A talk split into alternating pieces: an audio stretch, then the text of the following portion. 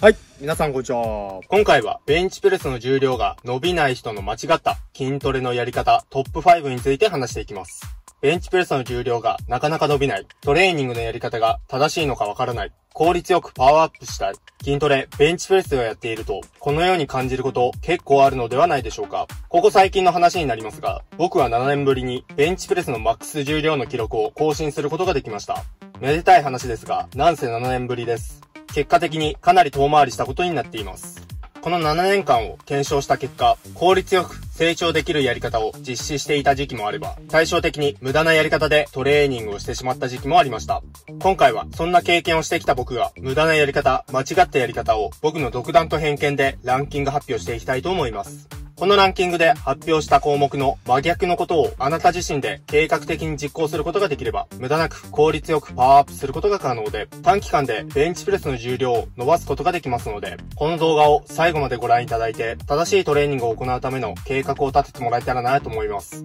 その前に、このチャンネルでは、たとえバーベルを持ったことがない筋トレ素人の方でも、最高のパフォーマンスを発揮し、理想の肉体と自分を手に入れるための貴重な詳細や情報を徹底解説するトレーニングが好きな方、体を鍛えようとしている方には非常にたまらないチャンネルです。トレーニング付きで貴重な情報を見逃したくないという人、理想の肉体と自分を手に入れたいという人は、今のうちにチャンネル登録していただいて、一緒にレベルアップしていきましょう。それでは、内容に入っていきましょう。まず、ランキング発表に入る前に、間違った筋トレのやり方とか関係なく、これだけは絶対にやらないでほしいことをあなたに共有します。今から言うことを絶対にやらないように、あなたにはこれから絶対に守っていただきたい。それは、インプットだけしてアウトプットしないことです。これどういうことかというと、正しい情報だけ聞くだけ聞いて、その後一切行動に移さないこと。行動に移さない限り、正しい情報をどれだけインプットしたとしても、あなたにとって全く意味がなくなってしまうからです。要は、アウトプットしない限り、この動画をご覧いただく意味がなくなってしまいます。トレーニングといえば、パーソナルトレーニングという素晴らしいサービスが市場にあります。パーソナルトレーニングは顧客にとってインプットをしながらその場で教えてもらったことを実践できることがパーソナルトレーニングの一つの強みでもあります。正しい情報を仕入れた後、すぐに実践できる。こんなメリットもあるので、フィットネス業界でパーソナルトレーニングは需要があるものです。ですが、これを少し考え方を変えてみると、携帯の画面越しでもインプットをしながら、その場で実践する環境を自ら作ることができれば、YouTube 上でも十分に可能ですし、無料でインプットできるので、非常にコスパの高いトレーニングができると思います。もちろん、この動画以外の動画でも全て共通して言えます。コスパ最強の良質なトレーニングができるようになるためにも、今後、インプットしたらアウトプットすること、これを絶対に忘れないように徹底してください。ではここから本題のベンチプレスの重量が伸びない人の間違った筋トレのやり方トップ5。このランキングを発表していきます。ベンチプレスの重量が伸びない人の間違った筋トレのやり方トップ5。第5位は神経系のトレーニングだけしかやらないことです。神経系のトレーニングとは重さになれるためのトレーニング。高重量、低レップで重量を上げるためのトレーニングです。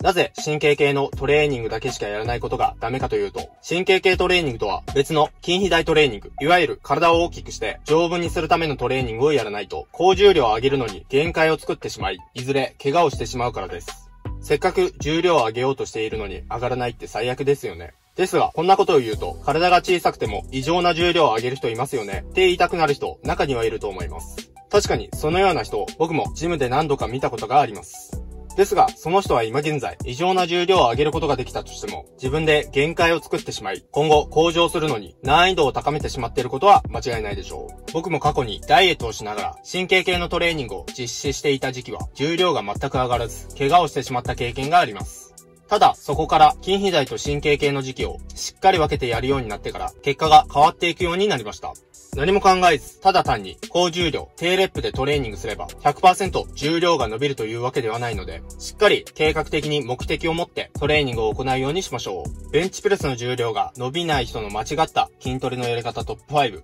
第4位は、今度は逆に筋肥大のトレーニングだけしか行わないことです。筋肥大のトレーニングとは筋肉を大きくするためのトレーニング。低重量、高レップで行うトレーニングです。筋肥大のトレーニングだけしか行わないと、丈夫な体、たくましい体を作り、筋肉を大きくすることはできますが、高重量を上げることが非常に難しくなります。例えば、ものすごくかっこいい体を作ったフィジークの選手が、いざベンチプレスを行うと、想像と違って、意外とベンチプレスの重量が上がらない人が多いのが現実です。なぜかというと、目的によって鍛え方が180度変わり、かっこいい体を作るやり方と重量を上げるやり方はまるっきり違うからです。かっこいい体を作る、重量を上げる。あなたの目的はどちらですか？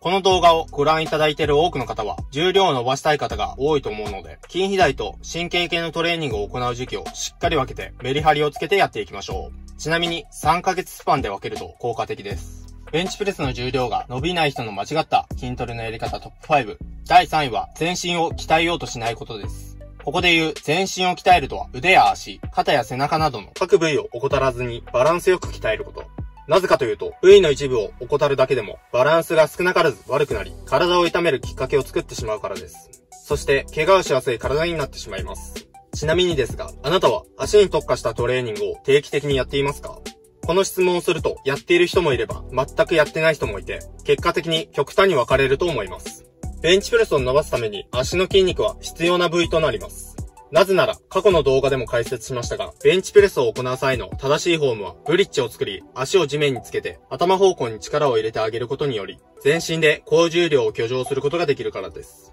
上半身だけ上げるのと、全身で上げるの、どちらが力が入るかというと、当然、全身で上げた方が力が入ります。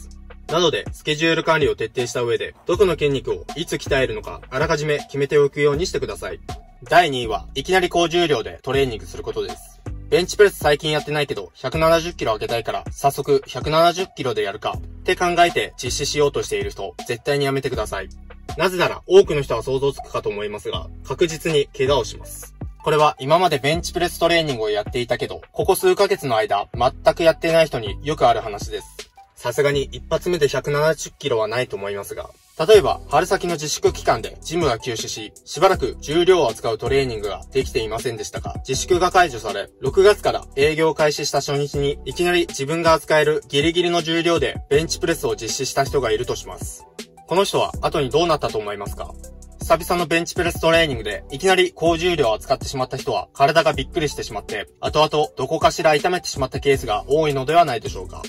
慌てなくても、計画を練って正しく行えば、結果はしっかり出ます。まずは適正の重量を自分でしっかり把握してから目的に合ったトレーニングを行うようにしてください。ベンチプレスの重量が伸びない人の間違った筋トレのやり方トップ5。第1位は正しいフォームで行わないことです。過去の動画で何度も話していますが、これが最初にできていないと、自ら無駄を生み出し、非効率で遠回りをしてしまう結果が出てしまいます。もう少し具体的に説明すると、正しいフォームでベンチプレスをやらないと、適切に力を発揮することができず、無駄に力んでしまい、神経を痛めてしまったり、大胸筋に刺激を与えることができなかったり、本当は高重量を上げることができるポテンシャルを持っているのに、重量が全く伸びない結果になってしまうからです。誰しもが望まない結果ですね。正しいフォームを完璧に覚えるのに時間がかかると思いますが、これを怠ってしまうと効率よくパワーアップすることができないので、しっかりマスターしていきましょう。正しい本の詳しい内容については、概要欄に過去の動画を貼っておきますので、URL をクリックして確認してください。以上が、ベンチプレスの重量が伸びない人の間違った筋トレのやり方トップ5でした。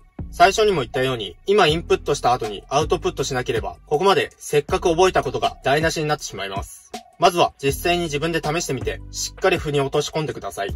そして効率よくパワーアップできるように一緒にレベルアップしていきましょう。ということで今回も最後まで見てくれて本当にありがとうございます。もしこの動画が良かった、面白かった、役に立ったと思ってくれた方は、高評価、コメントをしていただけると嬉しいです。